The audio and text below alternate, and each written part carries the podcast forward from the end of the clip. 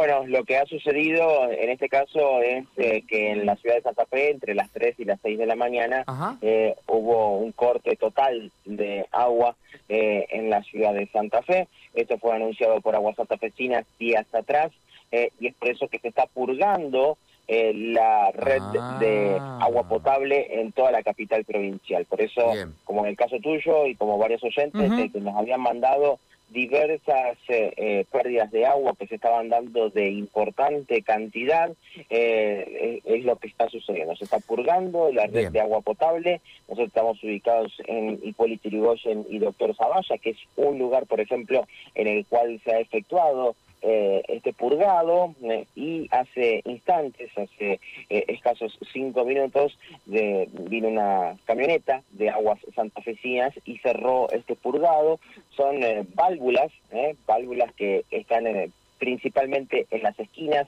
eh, Exacto. Y lo que hace es abrirlas eh, con el objetivo de que puedan eh, pueda salir eh, el agua en gran cantidad. ¿Cuál es Exacto. el objetivo? Eliminar la turbiedad eh, Ah. del agua lo más rápido posible y es por eso que se deja correr por un lapso de una hora, entre una hora y dos horas, el, el agua para que pueda eh, tener eh, ni más ni menos que este purgado. La- el- cuando hay cortes de estas características, cortes de agua, no es como el- la energía eléctrica, ¿no? La energía vuelve enseguida, en un instante, y ya se repone con total normalidad. El agua, eh, desde que sale la planta potabilizadora, cuesta en eh, retomar su nivel eh, normal eh, en toda la ciudad de Santa Fe. Por eso que en los extremos norte, principalmente, el agua demora en llegar y cuando llega, llega con turbiedad. Por Bien. eso, desde Aguas Santafesinas, lo que se efectúa es este trabajo que tiene como objetivo poder normalizar lo más rápido posible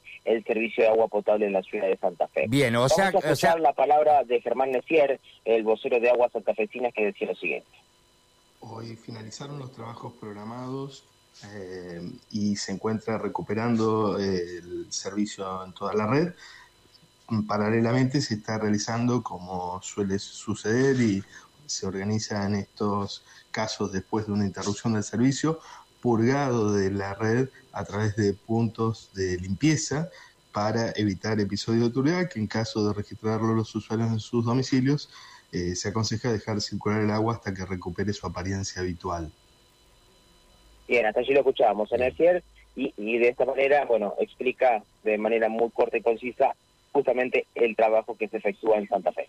Bueno, Mauro, entonces, eh, tranquilidad para los oyentes, eh, lo mismo que me pasaba a mí por desconocimiento. Algunos seguramente me han visto emanar una gran cantidad de agua y se preguntaban lo mismo, ¿no? Es una cuestión simplemente de limpieza para poder poner a punto entonces eh, el agua que vamos a consumir, tenerla limpia, es una cuestión solamente de purgado y una situación casi de rutina para la gente de agua de Santa Fecina, ¿verdad? Sí, es muy importante que los oyentes que estén escuchando y si registran algo de turbiedad, lo mejor es eh, abrir la canilla, dejarla correr eh, por un buen rato hasta que vuelva a salir en su condición normal, eh, porque puede registrarse turbiedad en la ciudad de Santa Fe completa, ¿sí?